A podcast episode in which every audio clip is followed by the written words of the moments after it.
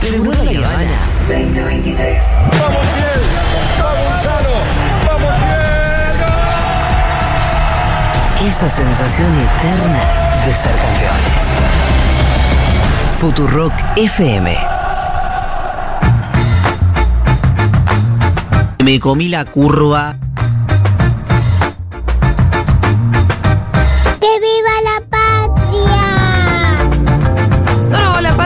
Porque acá no vamos a hablar de la patria, sino justamente todo lo contrario. ¿Qué es lo contrario a la patria? La no patria, el resto del mundo. Por ahí hablamos de la patria señor- grande igual. Claro. Con el señor Fede Vázquez, esto es cierto, lo que acabas de decir. Por ahí. Tal vez hablemos de la patria grande o tal vez hablemos de Jacinta Arden. ¿Qué fue lo que le pasó a Jacinta? ¿Por qué renunció, che? Ni idea, estaba de vacaciones. Yo.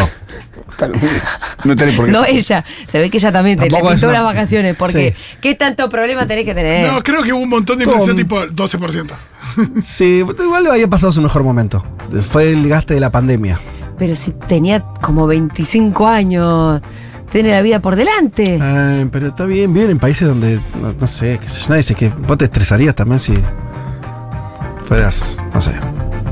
En fin, no, no, no, igual, ¿sabes qué? No sé. La respuesta más honesta, yo estaba de vacaciones, vi que la señora dijo me voy, a mí me pareció bien. Igual te estoy sacando un tema absolutamente irrelevante. Anda yendo, máquina, Además no sé porque detiene, acá nos interesa esa persona, no tiene ningún tipo de relevancia ni en el mundo, No. ni, ni en, en ningún lado, maneja un país que no le importa a nadie. Yo porque en su momento, en la pandemia, Qué la, duro la que mirábamos Fede como, cuando uh, qué bien que están haciendo las cosas Sí. y demás. Era como el país con, ahí, con, con un aprobado en la pandemia. Y, eh, y después, nada, de repente, pum, tu, tu, tu, tu, renunció. Sí. Fue como- O sea, Sí. a nosotros nos tomó por sorpresa. a mí, te voy a ¿sabes lo que decir. me pasa con Pero esto? ¿por qué les re- importa lo que pasa en Nueva Zelanda? Porque por el es amor de Dios? gracioso. Porque Ah, cuando, bueno. si, si está tambaleando, si renuncia a la presidenta de Nueva Zelanda, yo siento que nada, que el mundo se está por caer, ¿entendés? Hay algo Bueno. donde hay crisis en Islandia. ¿Cómo? En Islandia, crisis. Lo único que Claro. falta.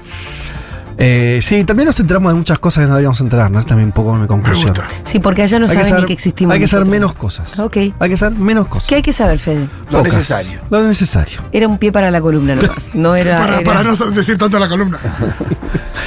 ¿Qué querés que, cuente, que hable de algo?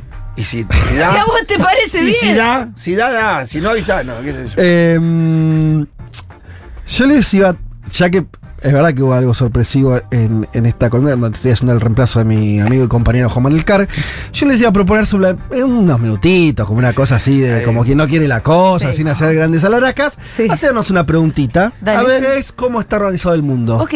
¿Cómo Upa. está organizado el mundo? Qué preguntita, ¿eh? Eh, bien. ¿Está organizado el mundo? Está organizado, el mundo? Eh, está organizado, sí. ¿Sí? Hay países, cada uno tiene su gobierno, hay distintos, hay conflictos que ya son casi mundiales, hay disputas que son más o menos entendibles. Hay un tipo de organización, no es, no es acá. Es la anarquía. No se Ah. entiende nada, no. Ah. Hay un poco de orden.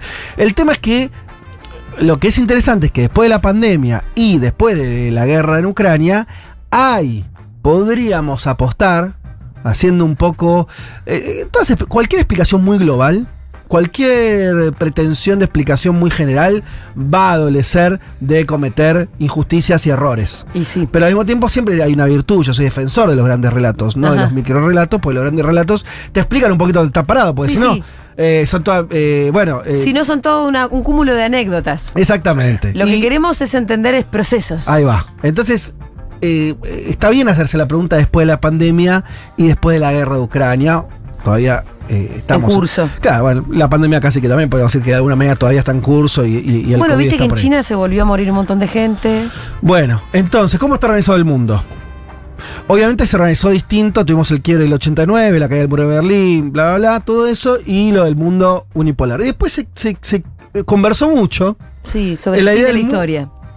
sí, pero y después de eso, sobre el multipolar, ¿no? La idea de, no, acá hay muchos polos, vamos hacia un mundo donde hay muchos centros, eh, y, de hecho la apuesta de, la región, por, ejemplo de América Latina, de algunos países de nuestra región en la primera década del siglo XXI, fue apostar por esa multipolaridad. Es decir, che, si no hay, ya no hay este, eh, grandes bloques o dos, dos una guerra fría como existía, el bien y el mal, blanco y negro, sino que hay polos distintos con Rocky distintos- Van Drago. Claro, exacto. la- la- la- lo dual, ¿sí? el mundo dual, eh, puede dar lugar entonces para experiencias más regionales y cada uno puede ser, tener su, su, su propio ámbito de influencia. Todo muy lindo, Mm. pero no. Todo muy lindo, pero no.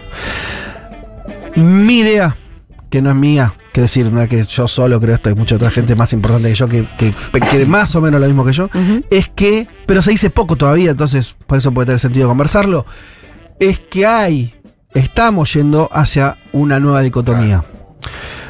Porque no sé si es algo del ser humano, por ahí es un terreno más filosófico, esta idea de que el yin y el yang, no sé. Medio que nos- Necesitamos dos polos. Y viste, No, ¿qué tanto multipolo no se puede? el poliamor funciona, no, no, no, funciona, ¿no? ¿Viste? Entonces, eh, medio que hace falta, de qué lado está, vos yo no soy vos, vos no sos yo, todo eso. bueno. Sí. Entonces pareciera que se vuelve a reconfigurar algo Ajá. así. ¿Cómo es esa reconfiguración? Podríamos llamarlo, en otra época, bueno, el- durante la Guerra Fría, era la famosa Guerra Fría, estaba el capitalismo y el socialismo, en el siglo XX. Eh, hoy parece que, las, por lo menos en términos de palabras, podemos hablar de Occidente y el resto del mundo. Sería una forma de dividir ese- ese- esa situación actual, Sí. ¿no? Vos te, Occidente tenés, claramente, quien conduce a Occidente es Estados Unidos y nada más, ¿sí? Europa ha muerto como, como idea, ha muerto como integración regional, no existe más eso, no, no, no va para ningún lado y no tiene ningún tipo de independencia, y lo estamos viendo con la guerra de Ucrania, es solamente un- una especie de, diría, casi de tren de carga. Sí, de la locomotora de Estados Unidos, quien es quien decide para dónde va la cosa. Entonces este polo sería la OTAN, ¿está bien decir así? En términos militares sí. Y es Occidente en términos eh, totales, en términos Políticos. holísticos, en términos eh, filosóficos. ¿sí? Es Occidente. Occidente, Bien. Eh, con, con una conducción muy clara de Estados Unidos. de Estados Unidos. Y sí, no conocemos Gane quien ninguno- gane en Estados Unidos. Por supuesto. No conocemos a nadie dentro de lo que llamamos Occidente que comprende América Latina, comprende Europa, o una parte de Europa. Sería más discutible si comprende África o no. Algunos países de África sí, otros no. ¿Podrías inclu- incluir a Japón en Occidente? Tal vez sí. Sí, sí, Entonces, que bueno, hoy sí. pero no mucho más. Jacinta Arden y Nueva Zelanda es parte de Occidente. Pero todo eso, claramente, de todos esos jugadores, el uno es Estados Unidos. Y na- nadie le puede putar ni nada. Bien. Del otro lado, ¿qué tenés? También tenés a uno bastante obvio que es China. Y después tenés a Rusia que no llega a ser China, pero que es el país más grande de la Tierra, concretamente. Es el, el Estado que ejerce la soberanía sobre el- la mayor porción del territorio del planeta, es el Estado que conduce Vladimir Putin. Sí, es especialmente picante también. Digo, en términos de, de- Digo, tiene ahí una presencia, tiene personalidad Rusia. Lo Sí. que es que por ahí, siendo más chico, que, que genera más ruido también. ¿no? Lo de la Claro, guerra, está, está en medio de una guerra y todo eso, sí, completamente. Pero quiere decir, vos tenés, para decirlo rápido, entonces en Occidente lo tenés muy armado, muy, muy, muy, muy claro quién, quién manda. Lo que no es Occidente, tenés un jugador eh, como China, que es el, el, eh, claramente el uno, pero ya por las formas de China también, que no son las formas de Estados Unidos respecto a Occ- a Occidente. China no se maneja con los suyos, por así decirlo, de la misma manera que se maneja Estados Unidos, o que se manejó siempre Estados Unidos, y además tenés un segundo jugador que no tenés en Occidente esas mismas dimensiones, como es Rusia. Si él Europa si fuera un jugador autónomo con, con- con autonomía, podría ser el. Claro, el Rusia La- de. El Rusia sí. de Estados Unidos. ¿Se entiende? Claro. Pero no lo es. Como sos parte de ese polo, pero con, con juego propio. No logró serlo. Hasta ahora no, lo, no logró pero serlo. Rusia es parte de ese polo, pero con juego propio. Y sí, claro. ¿Y qué lo hace parte de ese polo? Que no es Occidente. Yo por eso la dicotomía la puse en Occidente y no Occidente, y es una co- dicotomía existente, real. ¿Sí? Los rusos no se sienten parte de Occidente. No, y porque ¿Sí? ser, ser parte de Occidente también es necesario tener un modelo político determinado, deter- Sí. cumplir determinadas cuestiones, ¿no? Eh, sí, además tienen una, una, una, una cultura que viene eh, muy, muy añeja, con, con particularidades, en términos religiosos también. Bueno, acá lo tenemos a Copa que nos viene contando de la cultura china, del modelo económico, Claro. que uno de afuera dice, no, es una dictadura y cuando vos te adentras más adentro... Lo que es un- algo diferente. Claro, es algo diferente. Que no te gustará, te gustará más o menos, pero es algo... Sí, que no tiene ni por asomo ganas de entrar en, en esa lógica de Occidente. Sería como una derrota para ellos. Sí, y, donde, donde recién esta, esta configuración, decís, bueno, esto es nuevo viejo. Bueno, en principio es, es nuevo porque el ascenso de China todavía es muy nuevo. Se dio hacia fines del siglo XX, ¿no? En 1970, 1980 China no jugaba. China no, no, no era un, un jugador con, con- ni por asomo con la fuerza que tiene hoy. Entonces es tan reciente eso que la configuración es nueva. Lo otro que, habría- que habría que preguntarse, dice, cómo está organizado el mundo es si hay dos, hay disputa, ¿no? Obviamente. Entonces, ¿por qué te vas a disputar quién va a manejar eh, el mundo? Eh, ¿Quién va, eh, si Estados Unidos va a ser ese lugar? Si no. Ahora, en esa disputa, lo que el escenario del siglo XX, la Guerra Fría, era que los conflictos los tenías de afuera hacia adentro. O sea, vos no tenías conflicto directo Moscú-Washington, No. o lo tenías, pero lo te- era, estaba, habían llegado a un nivel de, de autonomía tan amplio cada uno de esos centros de poder y sus, eh, sus áreas de influencia que prácticamente había poca interacción. Por Pero- eso se llamaba la Guerra Fría. Claro. Pero sí se disputaban en zonas eh, marginales, ¿sí? O laterales. Tenés la guerra de Vietnam, ¿sí? Tenías. Por- e, muchos analizan. Corea. Corea. Muchos analizan todo lo que ocurrió con el, mm, los años de las dictaduras latinoamericanas como parte de esa disputa de alguna manera, por más que es muy lineal y en realidad es falso suponer que las disputas venían condicionadas por Moscú, pero había algo de eso, la revolución cubana, ¿sí? alineamientos cruzados, había. O sea, se disputaban en territorios que no eran los de ellos. Esa dinámica es la que va a seguir haciendo ahora, en esta nueva disputa del siglo XXI de Occidente y no Occidente. No sé, porque Bueno, Rusia-Ucrania es un poco eso. más o menos, porque la tenés a Rusia, o sea, se está jugando la vida Rusia misma. No está en disputa. Sí, y No los es que- chinos no, están- no se meten. No, claro, pero digo, si, si Rusia es uno de los Sí, jugadores. no es Azerbaiyán con Ucrania. Exacto, no es que es una disputa en un tercer lugar donde los dos de última Sí, si lo pierden no pasa nada. Pero lo pensaba como si, como si los dos polos fueran en realidad Estados Unidos y China. No, es que eso sí, pero no. O sea, sí. Pero Rusia no es. en Occidente. Pero Rusia no es un, un satélite de China. No está bien analizado Mm. eso. Entonces, eh, tiene su, su- su juego propio. Y es, repito, el país más grande del mundo. Entonces, otra situación. El, la guerra comercial que tuvimos hace unos años cuando Trump era presidente de Estados. Unidos China. fue directo entre Estados Unidos y China. Claro. Esa fue más ahí. Entonces, ¿será que se repite el esquema donde se disputan eh, mercados y regiones eh, laterales o, o que la disputa es un poco más ya el corazón de uno y otro? No lo sé, pero hay señales de que por esta disputa es un poco más un choque de trenes. Con todos los problemas que puede tener eso. A ver, que se esté discutiendo de vuelta la posibilidad de una guerra nuclear es que esa disputa está demasiado enfrentado. Sí. Si y, encima, y encima si hoy te encuentran un globo eh, chino sobre Estados Unidos y otro sobre Canadá, espiando a, a- a Estados Unidos y China, Bueno, aporta toda esta lógica. Eh, a lo que voy es. eh, había más. Que estés hablando hoy de, de un peligro nuclear.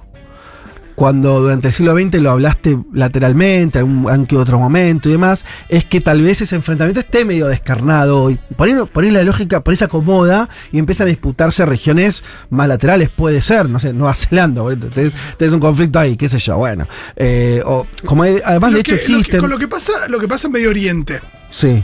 En el Golfo Pérsico. Bueno, ahí tenés un ejemplo de eso, pasa que, que no está China. Por eso no está China. Sí está sí Rusia, está Rusia. de forma muy lateral. Claro. Y lo otro, y lo otro, y esto es muy interesante, y lo dejo abierto porque digo, era un poco para jugar esto, eh, es en el siglo XX una disputa ideológica muy clara. Sí. Que eso es lo que tenía, hacía que todos estemos de alguna manera involucrados, porque cada disputa eh, social en- de clases en un país re- reproducida de alguna manera, aunque sea deformada, en nuest- con nuestras variantes, acá no sé, con la variante del peronismo, lo que quieras, pero siempre el fondo Había estaba ideológico. estabas disputando ese, ese gran debate del siglo XX que era el capitalismo, el socialismo y demás. ¿Estás discutiendo esto ahora? De esa manera, la mirada obvia dice que no, pero, pero. Pareciera como que esas, pareciera como que esa discusión se saldó a favor de Occidente, a favor del capitalismo. Sin duda que ganó el más, capitalismo. más cuando el capitalismo caracteriza a China como un país capitalista ahora, ¿no? Muchas veces. Sí, claro, pasa, hay un problema con eso. Que es que el que gobierna China es el Partido Comunista Chino. y, Vladimir- y el otro jugador es Rusia, que viene de ser justa, no casualmente, eh, gobernado durante 70 años por el Partido Comunista de la Unión Soviética. No es que Vladimir Putin sea comunista, no estoy diciendo eso. Pero, oh, qué casualidad, que lo no occidental está conducido hoy por un partido comunista y el otro jugador era el que representó esas ideas en el siglo XX. Entonces yo digo, ¿no hay una discusión ideológica ahí? Nosotros no nos habremos comido la galletita de que ya no hay discusión ideológica y da igual Es una forma de saldarla, decirle que, decir que no. No hay más, porque se cayó el muro de Berlín. Che, ¿y los chinos qué son? Claro. No, son capitalistas. Pero para, ¿quién toma las decisiones? El Partido Comunista. Ah. ¿Cómo es Pero entonces? decir eso es decir, ah, bueno, no, pero entonces el comunismo encontró la manera de ser exitoso en materia. Yo no, no lo sé. No sé si es así. Lo que quiero decir es que la, la disputa cambió. Lo que sí no tenés, hoy no tenés a los trabajadores de una fábrica en Córdoba diciendo somos chinos, queremos ser como. No, no existe eso, está, está claro. Eso sí pasaba en el siglo XX, de alguna manera, hoy no pasa. Ahora, efectivamente, eh, la gran potencia no occidental tiene otras reglas. bueno, lo- acá en este programa, como ya, ya dijeron con Copar y lo hablaron muchas veces, tiene otras reglas. eh, las decisiones las toma un partido eh, comunista. Es otro, otro modelo. ¿Eso va a impregnar o no las luchas que tengamos, por ejemplo, en América Latina? Lo más probable es que no. Ahora, esa disputa existe igual. Es lo que quiere decir, no, porque no pasa en todos lados, no quiere decir que no exista. Y yo no saldaría tan rápidamente con la idea de que la lógica eh, capitalista, globaliz- eh, la globalización, del neoliberalismo, es eh, ya invadió todo. Quiero decir, salgamos de China del Partido Comunista, Rusia, que tiene un gobierno de derecha. Sí. Voy a tomar la calificación más eh, que más le gusta a Occidente a Infobae. Es un mandatario autócrata, de conservador, anti-gay, todo eso es cierto. Sí. Sí. No es un compañero, está bien, listo. Ahora, es un Estado que toma una decisión unilateral de invadir, según lo dicen los rusos, en defensa de ellos mismos, invadir un tercer país y ponerse del orto a la principal alianza militar del mundo, que es la OTAN. Bueno, ahí tenés una disputa. Yo no sé cómo la quiera leer, si te parece, te gusta más, menos, pero eso es una disputa recontra ideológica, en el sentido de que es otra cosa que está diciendo, vos no me gobernás a mí. Y la verdad que las disputas ideológicas son las disputas de poder. Si O- no, no estoy. No, digo, Ahora, O por también- lo menos es una disputa que vuelve a revivir algunas confrontaciones que parecían haberse saldado ya. Exactamente. Porque el argumento de Rusia es si me estás metiendo la OTAN acá a mi frontera, no te voy a dejar porque volver otra vez al intento que tuvieron en aquellos años. Y es más, Putin muchas veces hizo referencia a los acuerdos que se firmaron en esos años. Correcto. Cuando, cuan- eh, justificando las acciones, las acciones que estaba haciendo ahora. Alguno, pasa que Twitter lo salda muy fácil. Twitter, como cualquier estos lugares de, de redes sociales donde se piensa poco y se escribe mucho, dicen, ah, qué tontos los, los zurdos que creen que entonces Putin es antiimperialista. Dicen, mira, no, olvídate ese debate, ese es viejo. Ahora, se está, hay una disputa por quién, de, Claro. de que- quién gobierna, de quién es el poder. Eso está claro, es O cómo, obvio, o es cómo- o cómo evidente. se, o cómo se configura el mundo, que es la misma Exacto. discusión después de la, guerra, la Segunda Guerra Mundial. Bueno, entonces lo que digo es, estamos en esa situación. Ahora, te- lo otro también es que, mm, volviendo a la disputa con China. China y Estados Unidos están en una disputa Sí, de eh, áreas de influencia y de ejercicio del poder eh, sobre el mundo. Sí. Con una diferencia que es que Estados Unidos se mete de alguna manera en la política interna de los países, O sea, históricamente, y China no. China quiere estar, eh, que vos seas parte de su ámbito de influencia, no sé de qué Sí. modo, comercial, lo que sea. Sí, pero le, le da lo mismo que sea Macri, Cristina. no le importa o- si es Macri, Cristina o quién. Sí. No le importa eso. Sí. Hoy. Ajá. No, digo, sí, hoy porque sería absurdo. Sería, o sea, ¿por qué? Pero ¿por qué tan absurdo si a Estados Unidos siempre le importó un montón? porque te imaginas eso tendría algún tipo de éxito. O sea, eh, ¿a vos te importaría que el embajador chino Argentina diga? Bueno, hoy no. No le importa a nadie. Una cuestión numérica, inclusive, porque hay más, más del otro lado. Si No. vos te vas a negar a negociar con todo Hoy no, que... porque los chinos siempre fueron, la verdad que incluso culturalmente es muchísima la distancia que la que tenemos con el mundo anglosajón en general. Sí. Con lo cual hay otra cercanía, obviamente que hay otra influencia y otro poder de influencia que tiene Estados Unidos a la hora de la toma de decisiones internas. Y, y- y porque nosotros, igualmente esto, esto lo decís vos desde Buenos Aires, Argentina, tal vez si fueras eh, un habitante, tuvieras una radio en, no sé, en Vietnam, o eh, no sé, eh, en alguna zona, incluso te digo, no sé, la India, tal tal vez lo vieras distinto. Esas lejanías son distintas. Ahora, es cierto que, yo te decía la imagen, no hay obreros en Occidente eh, con una bandera con la cara de Xi Jinping. No existe eso. El Pitu Entonces- tiene la gorra. Yo tengo la barra que me regaló Copa. Está muy bien. Pero que ¿qué la uso para No ir a los- estrella, no que lo uso- la para ir al va, supermercado pero- del chino, que le caigo muy bien, se caga la risa. Yo solo- se caga la risa. que vení, vení, vení, ¿viste? Ja, ja, ja, decía. Que no exista eso, no quiere decir que no haya una disputa global. ¿Se entiende? Es, es como una falacia, es como decir. No, no te estoy diciendo que no exista, digo que son términos distintos, solamente Sí. estoy aportando a la conversación. No, no, yo no no, no, esto no es contra vos, es eh, eh, hay una idea de que no hay más disputa. ¿Sí? Entonces decís, mirá, no sé qué canal estás viendo, pero yo veo disputa por todos Ah, lados. sí, sí. Y no solo que ves disputas en todos lados anárquicas, ves disputas que ya están estructuradas en grandes jugadores y en dos espacios. En dos espacios que se reconocen como diferentes y se, y- y- y se reconocen como enemigos. Y que, y que quizás que le ha sumado un, un- un campo de batalla que no tiene que ver con el tradicional de las guerras que había, que tiene que ver con el comercio, con los capitales, Sí. con la guita en sí, porque la disputa de China y Estados Unidos vino, por el- vino más comercial que, que- que por otro, por otro motivo. Totalmente. Y hay una última cosa que a punto, si queda tiempo y la gente no se le quemó el cerebro con toda esta. No ¿qué queda mucho tiempo, Son, son- son las tres y cualquiera, ¿no? Un viernes Sí, sí, tres y cuarto de, de- hablar de estas cosas. Pero, ¿qué es? Que lo otro que habría que ver es que otra cosa muy nueva que está pasando es que durante todo el siglo XX Estados Unidos sabía quién era. Claro. Cuando digo que sabía quién era es. Hay una famosa frase que fue ley durante todo el siglo XX que es Estados Unidos discute algunas cosas hacia, hacia adentro y no discute nada hacia afuera.